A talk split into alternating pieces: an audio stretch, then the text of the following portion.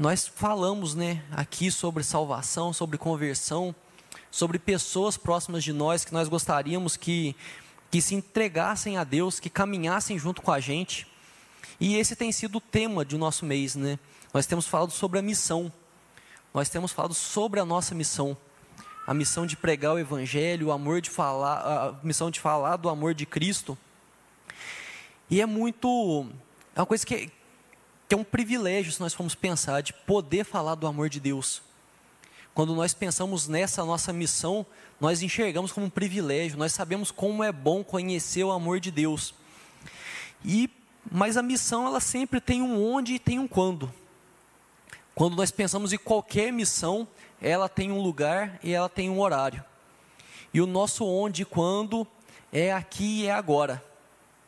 A nossa missão de pregar o evangelho, de fazer Deus conhecido, de falar do amor abundante dele que pagou um preço na cruz, essa nossa missão de fazer tudo isso é uma missão que foi dada para aqui e para agora.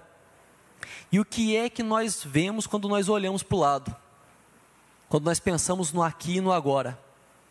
E aí a gente olha um pouco para a situação que nós vivemos, né? o mundo que nós vivemos, a nossa sociedade.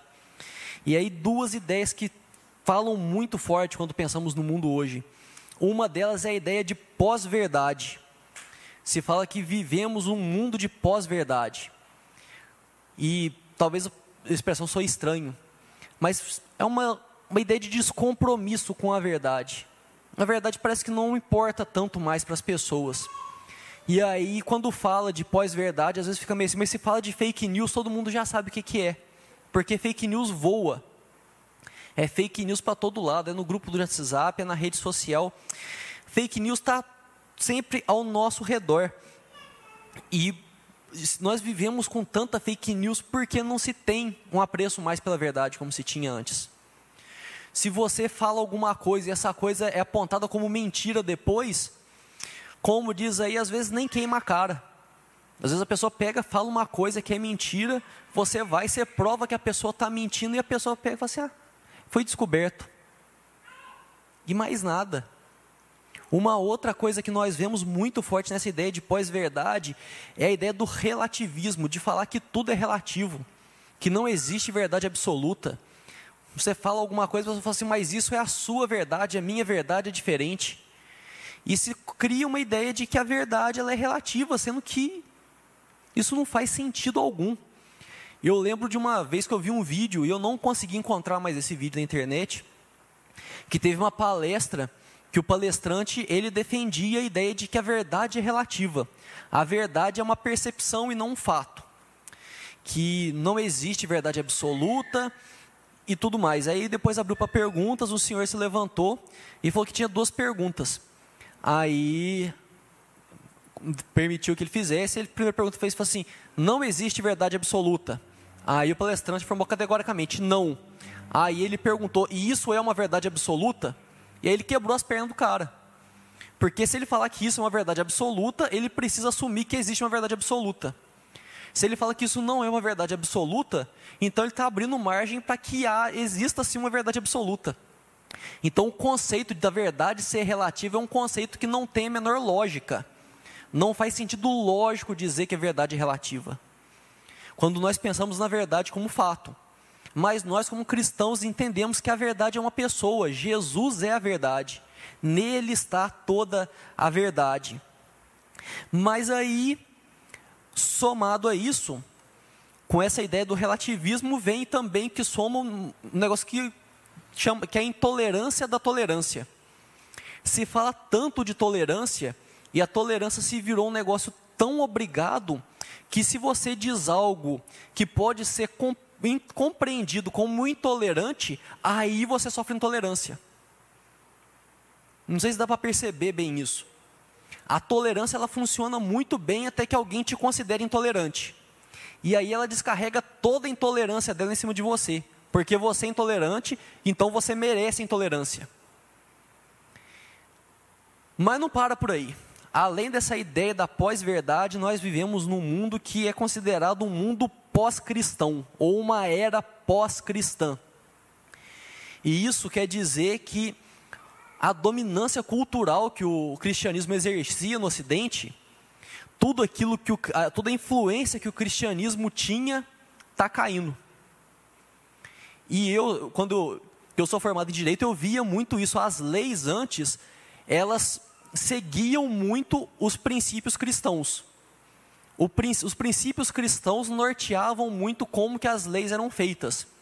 E se alguma lei estava para ser aprovada, mesmo que todo mundo meio que concordasse com aquilo, mas ela fosse contra algum princípio cristão, ela tinha muito trabalho para ser aprovada essa lei, e muitas vezes ela vinha com dispositivos que tentavam amenizar, para dialogar com a ideia do, do cristianismo que estava culturalmente associado às pessoas. Porque as pessoas tendiam a rejeitar alguma coisa que continha valores que não eram cristãos. E isso há algum tempo atrás. Mas hoje, isso virou. E agora os valores cristãos são encarados com suspeita. E para dar um exemplo bem claro aqui, abra a boca para falar de submissão de mulher. Abre a boca para falar fora de igreja que mulher tem que ser submissa, para você ver o que, que acontece. Você vai ser chamado de machista na hora. Porque é um absurdo dizer que a mulher deve ser submissa. Não quer saber, a pessoa não quer saber do contexto, não quer saber o que, que isso dizer, o que, que isso vai influenciar. Qual que é o papel do homem nessa submissão? Ninguém quer saber de nada. Mas se falar de submissão de mulher, todo mundo arrepia.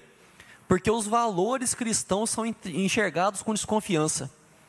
Se alguém te pergunta algo e você, para fundamentar aquilo, você diz que você crê assim, o que você pensa assim, por causa de valores cristãos, você assim, não, eu penso assim porque eu sou cristão. A pessoa já desconsidera aquilo. O fato de você, da, da sua influência, seu cristianismo, é considerado uma influência nula. Que é uma coisa que talvez você tenha passado. De alguém pedir para você explicar algo ou defender um ponto de vista mas falar que você não pode colocar Deus na jogada. Ó, fala por que, que você pensa desse jeito, mas você não pode falar da Bíblia. Por que não? Quem que deu direito a essa pessoa de escolher o que, que eu posso usar ou não de influência na minha vida? Vê aí a intolerância, a tolerância, que aliás é o nome de um livro que está na fila para eu ler já faz um tempo, eu não consigo chegar nele.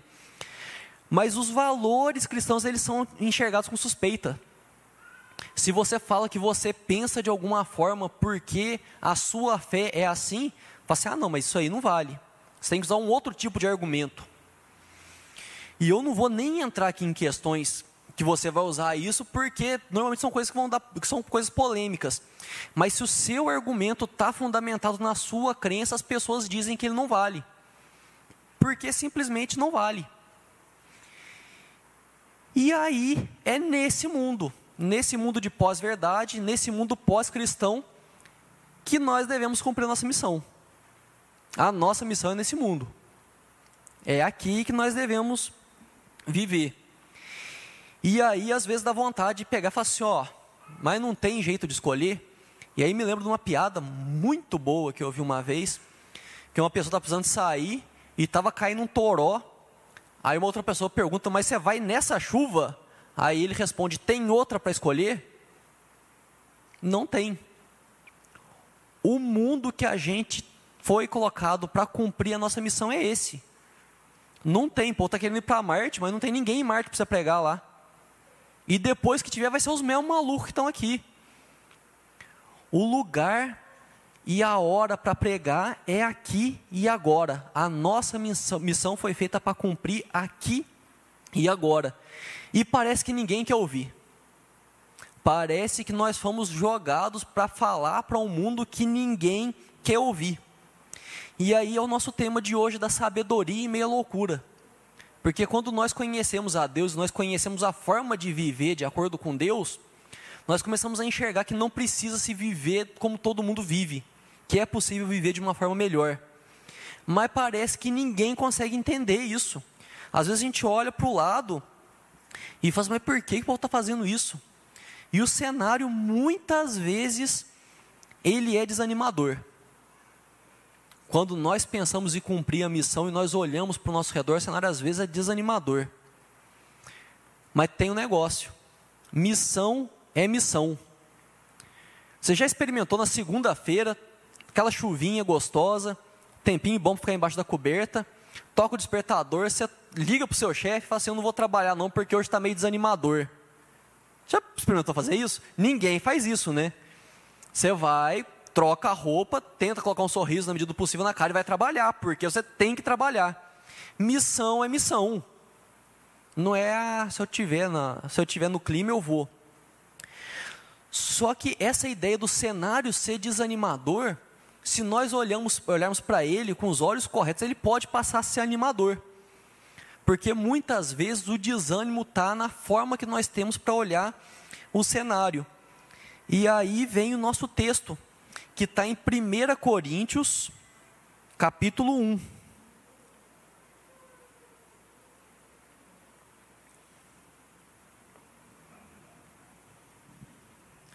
1 Coríntios, capítulo 1, versículos 18 até 25.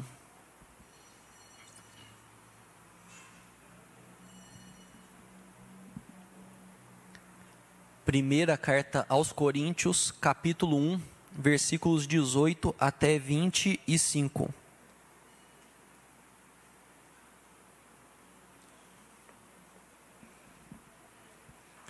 Diz assim a palavra do Senhor: Certamente a palavra da cruz é loucura para os que se perdem, mas para nós que somos salvos, poder de Deus. Pois está escrito: Destruirei a sabedoria dos sábios e aniquilarei a inteligência dos instruídos. Onde está o sábio? Onde o escriba? Onde o inquiridor desse mundo? Porventura não tornou Deus louca a sabedoria do mundo? Visto como na sabedoria de Deus o mundo não conheceu por sua própria sabedoria. Aprove a Deus salvar os que creem pela loucura da pregação. Porque tanto os judeus pedem sinais, como os gregos buscam sabedoria.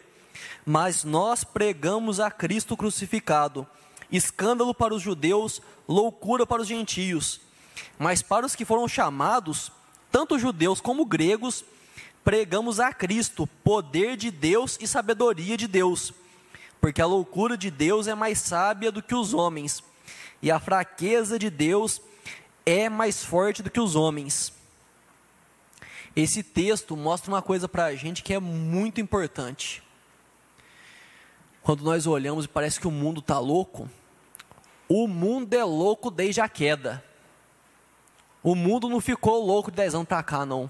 E se você acha que eu estou falando borracha aqui, pergunta para Noé quando você estiver na glória, o que, que ele vai dizer, se o mundo era louco ou não era. O mundo é louco desde a queda. Todo mundo parece que está agindo que nem maluco desde que o pecado entrou no, na jogada. E esse texto não é diferente. Ele pega e ele fala aí de sábios, escribas, inquiridores. Ele começa a nomear um pessoal que era metido a inteligentão do rolê. E aí, antes de ser escrita essa carta, no ano 500 antes de Cristo, teve um político ateniense que ele falando sobre Corinto, a cidade na onde estava a igreja que foi escrita, foi destinada essa carta, que nessa cidade tinha um sábio com o próprio conjunto de soluções para todos os problemas da humanidade em cada rua. Ele falava que se você saísse lá em Corinto, em cada rua que você fosse, você encontraria um sábio com a sua própria receitinha para consertar o mundo. Ainda bem que hoje não é mais assim, né? Acabou isso. Você vai na internet, não tem especialista de todos os assuntos na internet. Eu lembro no começo da pandemia que o pessoal aí da, da, da área da saúde, da área da biologia, estava cuspindo marimbondo, porque de um dia para o outro Surgiu milhares e milhares de especialistas em microbiologia, em infectologia, todo mundo sabia tudo. E tudo quanto é assunto que surge novo, brota um milhão de especialistas na internet. Eu acho, engraçado uma frase que eu vi uma vez que quando surgiu, né, começou o um negócio de internet, rede social, que ela possibilitou que todo mundo desse a sua opinião. Só que esqueceram de avisar que ninguém é obrigado a dar opinião, porque parece que todo mundo se acha obrigado a dar opinião. Ah, tem que falar o que eu acho, tem que falar o que eu acho. E lá em, em Corinto era do mesmo jeito. Em qualquer lugar que você fosse, você achava alguém que tinha solução para todos os problemas do mundo. Esse é o contexto que foi escrita a carta. Esse é o lugar para onde foi escrita a carta. Então nós podemos relacionar bastante com o nosso mundo de hoje, porque a gente está cercado de um monte de gente que também parece ter resposta para tudo. E aí nos versos 22 e 23, ele vai colocar algumas pessoas que, que vão, que, que mostram que são, que rejeitam o evangelho. Eu queria propor para nós pensarmos se saísse um repórter de rua naquela época. Igual quando tem no programa de televisão que vai o repórter para a rua para entrevistar o pessoal, para saber o que, que acha, qual que é a opinião dos outros. Se saísse alguém lá em Corinto naquela época e fizesse algumas fizesse uma pergunta: Por que você não crê que Jesus é o Salvador? E aí vamos pensar em algumas respostas que poderiam dar, de acordo com o que está no texto, e pensando que nas respostas para hoje. Uma resposta seria a seguinte: Ah, se ele fosse Deus mesmo, eu acho que teria mais milagre hoje, não teria não? E aí nós vemos a ideia dos judeus que pedem sinais. E isso era tão forte que no ano 45 tinha um tal de Teudas que ele convenceu milhares de pessoas a sair de casa e seguir, prometendo que ele ia abrir o Rio Jordão. E o pessoal passar igual atravessou o Mar Vermelho, que ele abriu o Rio Jordão.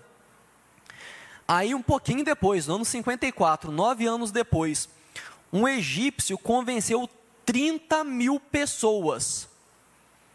30 mil, mesmo no mundo muito mais populoso de hoje, 30 mil pessoas é um número muito expressivo. Ele convenceu 30 mil pessoas ao seguirem até o Monte das Oliveiras, dizendo que quando ele desse o comando, as muralhas de Jerusalém iam cair. 30 mil pessoas foram ver isso acontecer, acreditaram que isso acontecer mesmo. E hoje em dia nós vemos muita gente numa busca desesperada por milagres. Pessoas que vão atrás da igreja onde o milagre acontece, pessoas que vão atrás do pastor que tem noção de não sei das contas, porque existe essa busca de sinais. Uma outra resposta seria: você ouviu o pessoal que fala desse Jesus? Se não fala direito, eu nem escuto, eu nem perco meu tempo ouvindo que são os gregos que buscam sabedoria. Quando falou lá que, que nas ruas de Corinto achava um sábio em cada rua, o cara poderia falar o um negócio que não era verdade, mas ele falava bem. Ele era eloquente, tinha retórica. E nós vemos hoje a ideia da mentira bem contada. Hoje em dia se prefere muito mais, e não só hoje em dia, né? Mas se prefere uma mentira bem contada do que uma verdade que não foi tão bem contada assim. Por isso que fake news voa.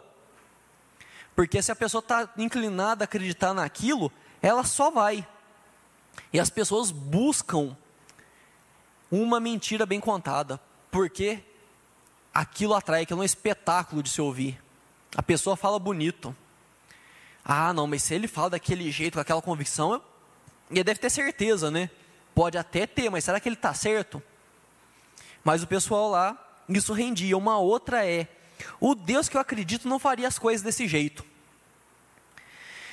E isso quando fala do escândalo para os judeus. Isso relaciona um versículo lá de Deuteronômio que falava que seria maldito aquele que é pendurado no madeiro. E alguns judeus usavam essa ideia para dizer que Jesus não era o Messias. Porque ele foi pendurado no madeiro, então ele era maldito, não poderia ser o Messias. Só que eles esquecem vários outros escritos que apontam para isso, para que, que isso aconteceria com Jesus, que isso aconteceria com o Messias. E hoje em dia, muitas pessoas fazem também essa leitura seletiva da Bíblia. Elas pegam um pedaço da Bíblia ali que convém, abraça e o resto faz de conta que não existe. O versículo clássico que o pessoal faz isso é aquele que fala para não julgar, para não ser julgado. E a pessoa acha que você não tem o direito de julgar nada. E aí, se você pega e vai, às vezes, falar com alguém em amor de algum pecado, de algum erro que a pessoa está cometendo, a pessoa chega e já ataca no teu peito. Você não pode me julgar. Porque se ela for discutir o, o, assunto ali, o que está acontecendo, o que, que foi feito, ela sabe que ela está errada. Ela sabe que ela não tem como justificar aquilo. Então ela fala para não julgar porque ela quer pecar em paz. Muitas das vezes a pessoa pega e, e chama esse versículo para poder pecar em paz. Uma outra, que você, assim, ah, não, eu acho que Deus não é assim não. Deus não é desse jeito, não. Quando fala da loucura para os gentios.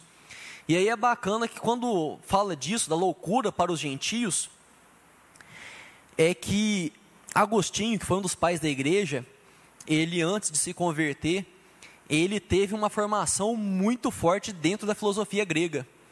E ele falava que se encontrava um paralelo da filosofia e do cristianismo em quase tudo, só que tinha uma coisa que não existia paralelo, que é uma coisa maravilhosa. O Verbo se fez carne e habitou entre nós. Isso não existia na filosofia grega, numa visão grega do pensamento, porque para eles não fazia o menor sentido isso. Eles enxergavam aquilo que é espiritual, aquilo que é intelectual como algo superior, e aquilo que é físico é inferior. Então, por que cargas d'água Deus se faria homem? Por que Deus faria isso com ele mesmo? Por que Deus se pioraria? Para os judeus não fazia menor sentido isso. Falaram assim, não, Deus, bem capaz que Deus ia tornar numa dessa. De jeito nenhum. E isso nos nossos dias vem uma visão customizada de Deus. As pessoas pegam um atributo de Deus e resumem Deus aquilo. Ah, não, porque Deus é amor, né? Porque Deus é amor. Ô Vini, você sobe um pouquinho a temperatura desse aqui, por favor, que senão minha garganta não chega até no final. Valeu. O, ah, não, porque Deus é amor. Que Deus é amor. E aí tem uma frase muito boa que eu ouvi, que hoje em dia todas as pessoas querem que Deus se pareçam com elas, mas ninguém está disposto a se fazer parecido com Deus. Ninguém está querendo se dispor a ser parecido com Jesus. E aí a pessoa fala assim: ai não, porque Deus é amor. E aí, se Deus é amor, Ele quer me ver feliz, e se o que eu estou fazendo, se aquilo me faz feliz, não pode ser pecado, porque como que é pecado se me faz feliz? As pessoas criam uma visão de Deus que elas mesmas inventaram e resolveram que Deus é assim. Mas, mas, a verdade não depende de opinião. Quando nós falamos lá que, que esse papo de verdade relativa é, é loucura, que não faz no mesmo sentido lógico, a verdade não depende de opinião. E a verdade é uma só. Versículo 18: Certamente a palavra da cruz é loucura para os que se perdem, mas para nós que somos salvos, poder de Deus. A palavra da cruz ela pode ser duas coisas: para os que se perdem, é loucura, mas para os que são salvos, é poder de Deus. E aí nós começamos a ver a resposta disso, que vai estar ligada à nossa missão. Nós estamos falando aqui da nossa missão no nosso mundo. E aí vamos lá no verso 20. Onde está o sábio? Onde o escriba? Onde o inquiridor deste século? Porventura Deus não tornou louca a sabedoria do mundo? Nesse texto nós temos muito esse contraste entre sabedoria e loucura. E loucura não é aquela loucura da, da pessoa ter algum problema psiquiátrico, algum distúrbio, não. Essa loucura é a ideia do oposto da sabedoria. Seria uma ideia da tolice, uma ideia da pessoa que não, não consegue enxergar uma coisa que está na cara. Essa é a ideia da loucura. E é muito bonito nesse texto, porque ele traz para a gente a verdade seguinte: quando a verdadeira sabedoria se revela, fica clara a tolice. Quando a sabedoria de Deus é revelada, a sabedoria ou a loucura, que é a palavra que é usada no texto aqui, ela fica muito clara. Um exemplo disso é quando você começa a seguir a Deus, você começa a fazer a vontade de Deus, e você começa a olhar ao redor das pessoas que fazem diferente disso. E aí você para e vem aquela perguntinha chata: como que esse povo vive desse jeito? Se você, assim como eu, se converteu mais velho e viveu dos dois jeitos, você percebe isso com clareza na sua vida eu olho para mim, para minha vida, o que, que eu fazia antes de me converter, eu falo, cara, por que, que eu fazia isso? Nossa, eu era muito burro. Porque quando a verdadeira sabedoria se revela, a tolice fica clara. Quando a sabedoria de Deus se revela, nós conseguimos enxergar com muita clareza a tolice que cerca o mundo.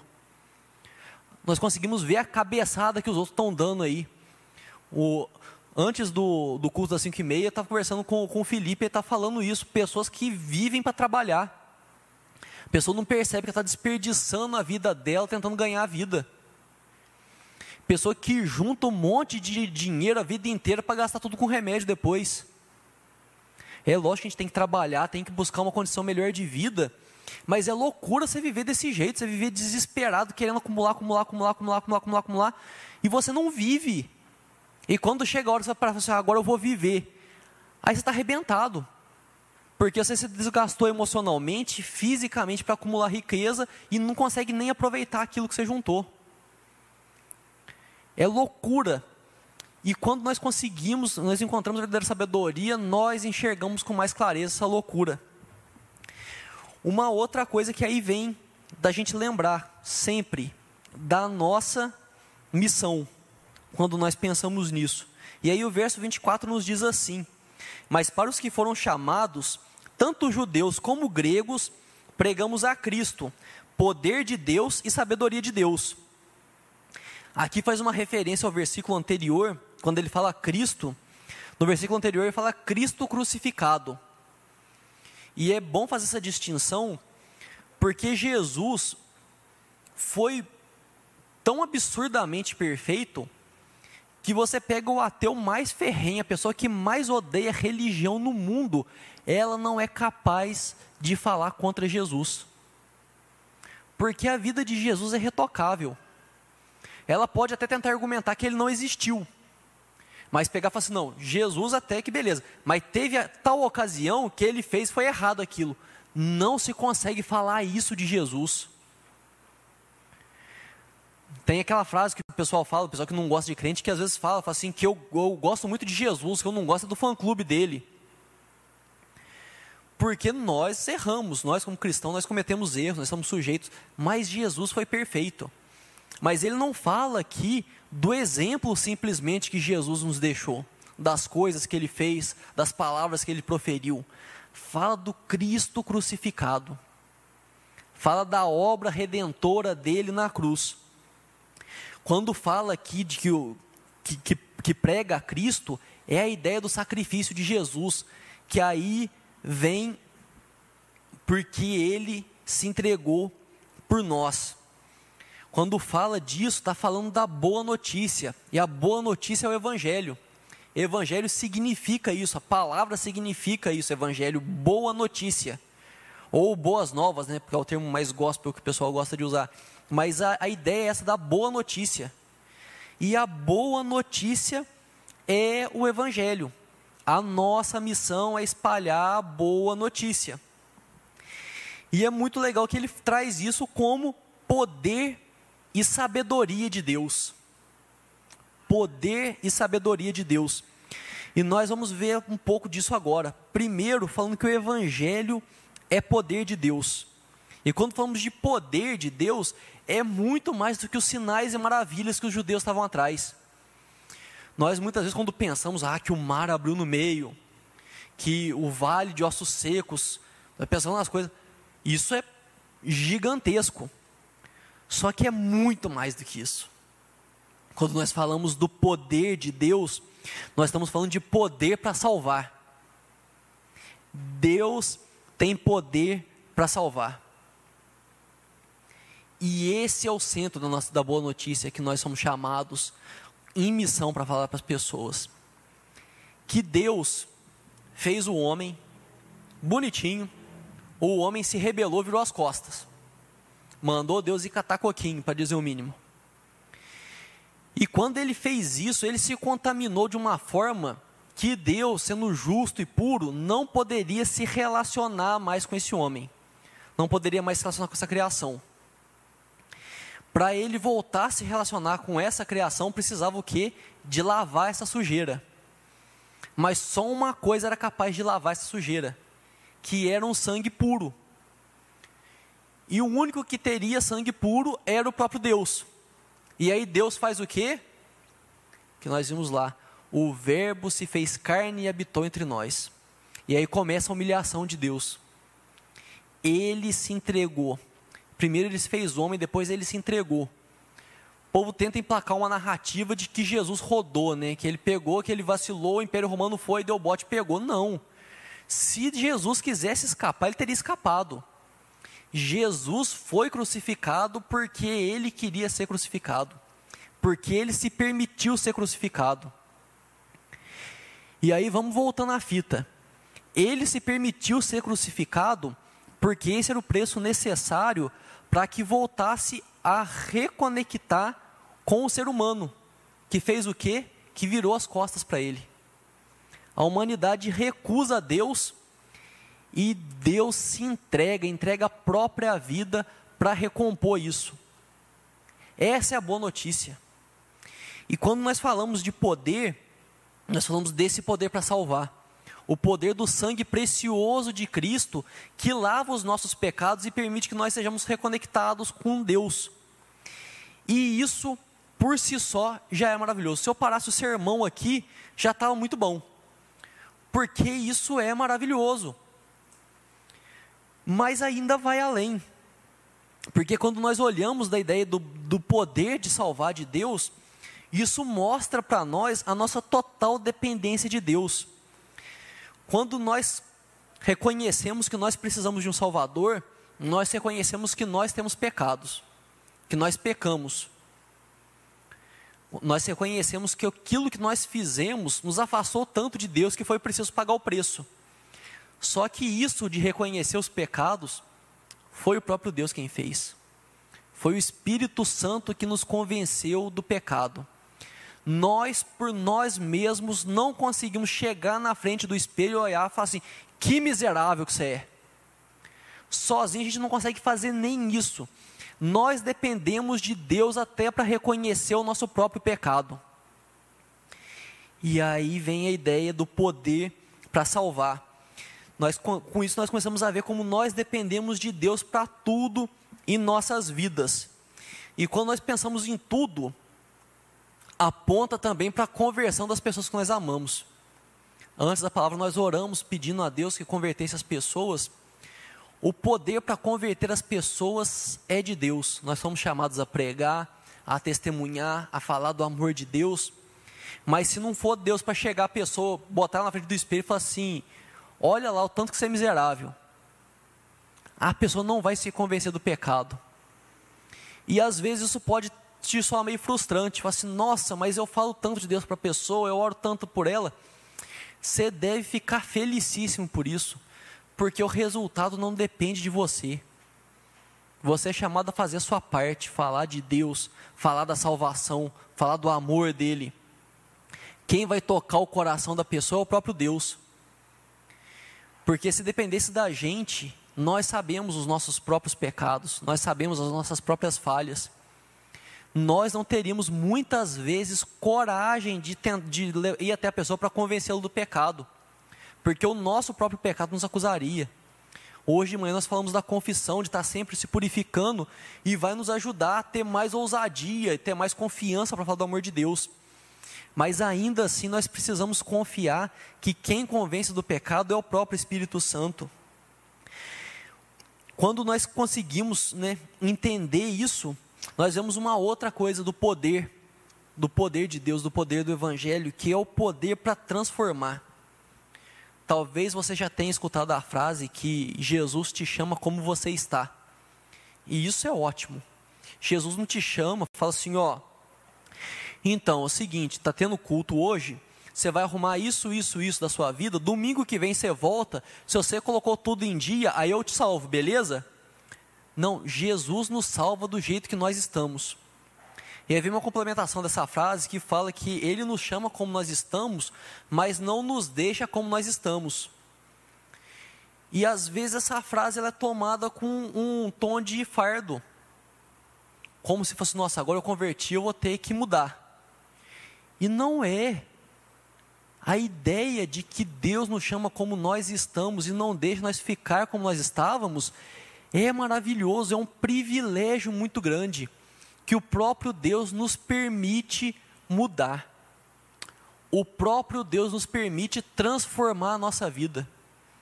Porque nós começamos a enxergar a loucura que a gente vivia. A sabedoria verdadeira chega e começa a nos mostrar que é uma forma melhor de viver. E Ele nos permite, no poder dele, viver de uma forma melhor. A possibilidade de viver de uma forma diferente, a possibilidade de ser transformado, não é um fardo. Nós, é por isso que eu fico indignado quando a pessoa fala que ser crente é difícil. Ah, não, porque, nossa, eu converti, nossa, mas ser cristão é difícil demais, a vida de cristão é muito difícil. Difícil é viver sem conhecer Jesus. Se você viveu, já você sabe do que eu estou falando. Se você não sabe, vamos tomar um café um dia que eu te conto. É horrível viver sem Jesus. A vida com Deus é maravilhosa. Ai, não, porque você crente não pode beber. Pode beber. Todas as coisas são permitidas, mas nem todas convêm. Só que se você conhecer alguém que foi escravo de álcool, você vai ver que beleza que é poder beber tranquilamente. Deus nos liberta da escravidão do pecado. Nós precisamos entender isso, que viver com Deus é maravilhoso. A vida cristã é uma vida de leveza, é uma vida de um caminho melhor. Não é uma vida de, ai, nossa, ai, como era bom antes. Você é louco. Você é louco de achar que é viver melhor é viver sem Deus. Que viver fora de, da, da vida com Cristo é viver melhor. Você é louco de pensar isso. Se você sabe que é verdadeiramente viver com Deus, que é verdadeiramente viver com Cristo, você sabe que não faz o menor sentido dizer que é difícil viver com Deus. É lógico que a vida cristã tem os obstáculos, porque a vida aqui tem obstáculos. Mas acreditar que a vida é mais difícil com Cristo é loucura. É insanidade. Talvez você precise prestar um pouco mais atenção do que, que é viver sem Deus, viver sem perspectiva de eternidade, mas nós vamos chegar lá vai chegar porque daqui a pouco a gente vai falar disso. Não vou antecipar não, mas é entender que a vida sem Cristo tem um final miserável. A vida sem Cristo tem um único destino. Tem fogo e tem enxofre. E é simples assim. E não é que a gente vai pagar o preço aqui para viver isso depois, não. Nós já vamos viver isso melhor agora. Mas quando nós falamos a ideia do, de, do, da transformação que é, do poder para transformar, é muito importante nós olharmos isso, porque a transformação que Deus fez na sua vida, muito possivelmente será a pregação mais eloquente que alguém pode ouvir. E eu, na atualidade, o pastor que eu mais gosto de ouvir pregando é o Augusto Nicodemos. Acho que o cara prega fantasticamente bem.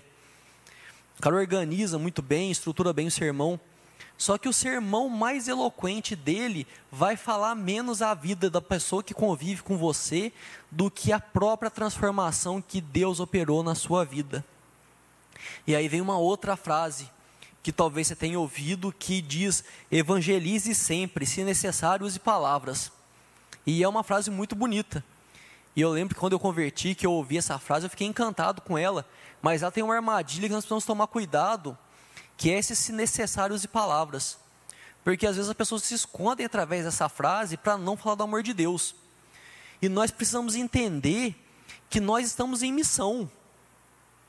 A nossa missão é evangelizar, é falar para as pessoas. Não tem essa de se necessário, você vai usar tudo que está ao teu alcance. Você vai usar sua vida, você vai usar seu jeito de ser, você vai usar palavras, vai usar mímica se precisar. Quando nós somos chamados a falar do amor de Deus para as pessoas, tudo que nós temos à nossa disposição nós devemos usar para cumprir essa missão. Porque o mundo é louco. Pensa bem, nós, nós concordamos, que todo mundo concorda aqui que o mundo é louco. Que o mundo parece que não quer ouvir de Deus. Aí você vai ficar escolhendo qual que é a forma que. Não, o que tiver na reta você usa.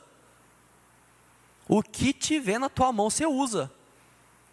É isso que nós devemos fazer. Devemos evangelizar, se necessário, usar palavras, se necessário. É tudo necessário. O que tiver para usar, nós vamos usar. Porque são vidas que estão em jogo. É a salvação de pessoas que estão em jogo. Pessoas que nós amamos, pessoas que nós dividimos a vida. É delas que nós estamos falando. Se entra um bandido na tua casa, você vai escolher o que, que você vai usar para atacar no bandido para proteger sua família? Você não escolhe. O que tiver na reta, você usa. Se você precisa proteger alguém de um bicho, o bicho está indo para atacar o cachorro, vai para atacar o seu filho. Você vai escolher e fala assim: nossa, o que será que eu vou usar? Será que eu vou pegar aquela cadeira? Será que eu vou pegar o pedestal? Não, o que está na frente você usa. E é isso, é esse senso de urgência que nós precisamos ter. Não ficar escolhendo, ai, o que, que eu vou usar? Usa tudo. E quando nós falamos da, do, do testemunho, e isso é absurdamente importante. Porque não adianta você falar de Deus o dia inteiro para as pessoas e viver em desacordo com aquilo.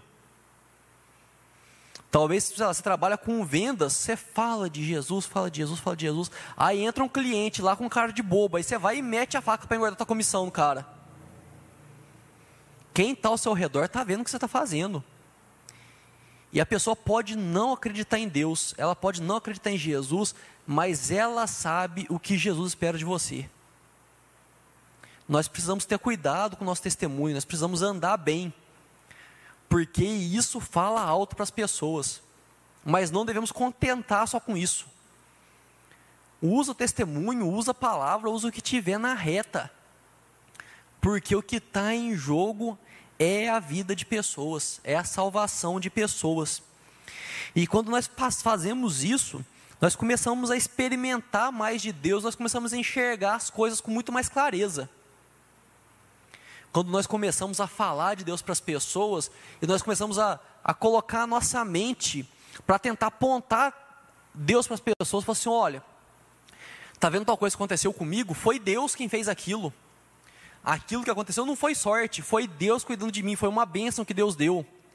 Aquilo que aconteceu, que eu escapei do acidente, não foi o acaso que fez, foi Deus quem me livrou. E quando nós falamos isso, nós vamos observando as coisas com mais clareza, nós vemos uma outra face do Evangelho, que o Evangelho é sabedoria de Deus. E sabedoria é maior que conhecimento. Tem uma frase que eu acho interessante que fala que conhecimento é saber que tomate é fruta. Sabedoria é não misturar tomate na salada de fruta. Sabedoria é o conhecimento que transforma, é o conhecimento que faz mudar as coisas. Porque às vezes tem gente que tem muito conhecimento e esse conhecimento fica parado lá, empossado, e isso não adianta nada. A sabedoria é um conhecimento que transforma. E quando nós falamos que evangelho é sabedoria, nós podemos entender que evangelho é contentamento. Quando nós pensamos que evangelho é contentamento, é entender que o cuidado para a eternidade já iniciou. É saber que o preço caríssimo de sangue que foi pago por nossa vida não foi pago para salvar e soltar no mundo. Agora você se vira dos seus pulos. Se o preço caro foi pago, um cuidado grande será tomado. Deus não pagou um preço caro para deixar você saindo feito louco aí na, na vida, não. Ele vai cuidar de você. Quando nós pensamos em contentamento, é conseguir olhar e dizer: Tua graça me basta. Nós vamos viver a nossa vida correndo atrás de situações melhores, nós podemos buscar sim viver com mais conforto, viver com mais dignidade, mas saber que independente da circunstância, a graça de Deus nos basta. Porque tudo que nós podemos ter é fruto da graça de Deus. Tudo que chega até nós tudo que nós podemos desfrutar é fruto da graça de Deus. Tudo que há de bom no mundo é fruto da graça de Deus. Outra coisa que nós vemos quando dizemos que evangelho é sabedoria, é que evangelho é confiança.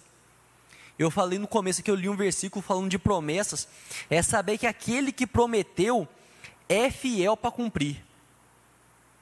Quando nós falamos que Deus é fiel, às vezes pode ficar vago, mas nós falamos que Deus é fiel à palavra dele. E nós dizemos que tudo aquilo que Deus prometeu, ele é fiel para cumprir. E quando nós confiamos em Deus, na fidelidade dele, é a nossa confiança em Deus por quem ele é. É uma confiança que está acima das circunstâncias. Porque nós entendemos que se Deus fizer, Ele é Deus. Se ele não fizer, ele continua sendo Deus. E um exemplo emblemático disso é Sadraque, Mesaque e Abednego, os amigos de Daniel, que foram mandar os caras para a fornalha, Vou tacar na fornalha. Aí pegou, colocou sete vezes mais lenha, né? Aí eles não falam, falam assim, não, nós vamos porque Deus vai livrar a gente. Eles não falam assim, ó, nós vamos. Se Deus quiser livrar, Ele vai livrar. Se não quiser, nós vamos tudo virar churrasquinho. E Ele vai continuar sendo Deus independente do resultado. E isso é verdade na minha vida e na sua. A confiança em Deus independe do que Ele vai fazer ou deixar de fazer. É a confiança em quem Ele é. É saber que Deus é Deus, que a bondade dele dura para sempre e que os planos dele são maiores que o nosso. E quando nós pensamos nisso, também do evangelho, do evangelho ser sabedoria, nós podemos dizer que evangelho é viver com os olhos na eternidade. E aí retoma aquilo que eu falei que eu, que eu ia falar agora, que é justamente isso. Quando nós pensamos no evangelho como sabedoria, é poder viver a vida com os olhos na eternidade. É saber que as dores desse mundo vão passar. Tudo que está aqui vai passar. E nós vamos para a glória com Deus. É saber que nós estamos aqui de passagem. E que Jesus vai nos levar de volta para casa. Nós olhamos para o lado e vê e acha que está todo mundo louco, porque nós não estamos em casa. Ninguém aqui está em casa. Se você olha ao redor e fala, esse povo é louco. Como é que esse povo vive assim? É sinal que você não está em casa. E é por isso que tem hora que dá vontade de sumir. Porque a gente não está em casa. E nós sabemos que nós temos o nosso olhar lá na eternidade. O versículo que fala da leve e momentânea tribulação. E isso não está querendo diminuir o problema de ninguém. Mas fala que ela é leve e momentânea quando nós pensamos na eternidade.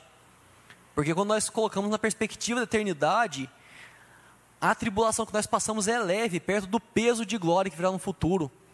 Ela é momentânea porque eternidade nós não conseguimos nem entender o que, que é, porque nós não temos dimensão do infinito. E quando isso, nós vamos ver tudo isso, fica mais fácil de olhar aquilo e ver como é bom viver com Deus. As coisas que talvez nós abrimos mão no nosso dia a dia, que às vezes nós olhamos para o lado e e às vezes dá raiva mesmo que a gente vê alguém que, que se dá bem passando a perna nos outros, parece que a vida vai bem para quem não segue a Deus.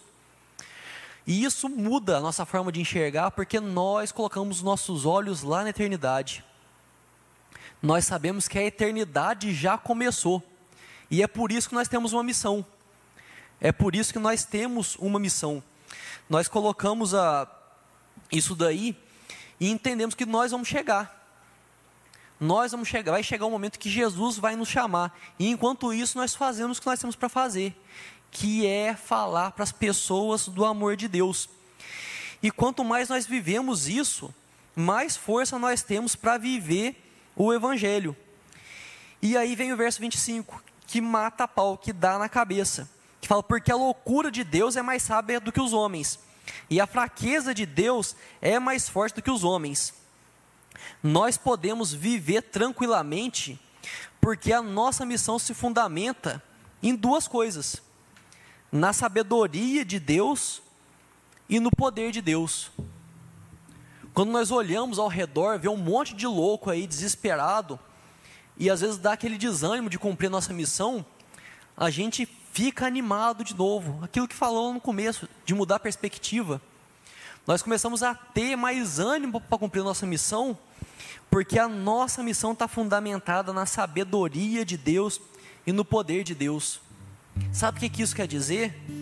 Quer dizer que não é no meu poder, quer dizer que não é na minha sabedoria, porque o meu poder é muito pequeno, a minha sabedoria também é muito limitada, mas eu vou cumprir a missão no poder de Deus, na sabedoria de Deus, e aí fica muito mais fácil de encarar essa loucura que esse mundo nós vivemos fica muito mais fácil da gente animar de entrar nessa missão. E aí eu convido você já a se colocar de pé para cantar louvores a Deus, lembrando disso. Lembrando disso, que a nossa missão que nós somos chamados é para ser cumprida não no seu poder, não na sua sabedoria, mas no poder e na sabedoria de Deus. Senhor Deus Pai, muito obrigado, Deus muito obrigado pela sua salvação, muito obrigado pelo seu poder em nossas vidas, Senhor Deus. Muito obrigado porque o Senhor nos salvou, o Senhor nos transforma dia após dia, o Senhor nos santifica, Deus. Muito obrigado pelo privilégio de poder ser transformado por Ti, pelo privilégio de poder servir na Sua missão, de falar do Seu amor, de testemunhar do Seu agir, da Sua salvação, Deus. Nós queremos nos colocar agora nas Suas mãos, ó Pai. Nós queremos sair por essas portas e testemunhar do Seu amor. Queremos contar para as pessoas como a nossa vida mudou através do Seu agir. Queremos contar para as pessoas que uma vida melhor é possível. Queremos contar para as pessoas que o Senhor é poder para a salvação, que com o Senhor é possível crer na eternidade, é possível crer no amanhã melhor. Nós queremos dizer isso às pessoas, Senhor Deus. O mundo ao redor é louco, Deus. O mundo é louco, mas nós não vamos fazer isso, não no nosso poder, não na nossa sabedoria, mas na, no poder, na sabedoria do Senhor, ó Pai. Nós clamamos que o Teu Santo Espírito nos incomode e nos fortaleça, para que nós possamos cumprir essa missão na Sua força, Deus. Nós queremos, possamos impactar o mundo na Sua força, e que tudo seja feito para a honra e para a glória do Teu Santo nome, Deus. Nós declaramos mais uma vez: eu sei que o Senhor é por mim, ó Deus. Eu sei que o Senhor é por mim. Eu sei que o Senhor me colocou nessa missão e que eu dependo do Senhor para tudo, Deus. Eu quero levar salvação a pessoas. Eu quero levar salvação a pessoas que eu amo, a pessoas que eu convivo. Eu quero levar salvação a pessoas que eu nem conheço também. Eu quero levar tua salvação porque eu sei como é melhor viver contigo, Deus. Eu sei a maravilha que foi feita na minha vida. Eu quero que mais pessoas experimentem disso, Senhor Deus. Então, Pai, me usa, Senhor Deus. Eu me coloco nas Suas mãos. E cada pessoa que estiver sentindo o coração inclinado a isso, vai repetir essa oração, dizendo: Senhor Deus, eu me coloco nas Suas mãos. Eu me entrego à Sua missão. Quero realizar essa missão na Sua sabedoria e no Seu poder, ó Deus. Que o Senhor me fortaleça, me dê direcionamento, porque a Sua vontade é essa. A Sua missão, a vontade é que a missão seja cumprida, Senhor Deus. Então, eis-me aqui. Eis-me aqui, Senhor Deus. Toma minha vida e usa conforme a tua vontade, Pai. E, Senhor Deus, eu quero clamar agora as bênçãos suas sobre a vida de cada pessoa aqui. Cada pessoa que está aqui, pela família de cada pessoa. Que o Senhor leve cada um em segurança e paz para sua casa. Que o Senhor prepare uma semana de bênçãos para cada um. Que cada um possa sair disposto para cumprir a missão levar pessoas a Ti, Senhor Deus, e dia após dia viver a alegria e o contentamento da Sua salvação e do Seu amor. É no nome de Jesus que nós oramos.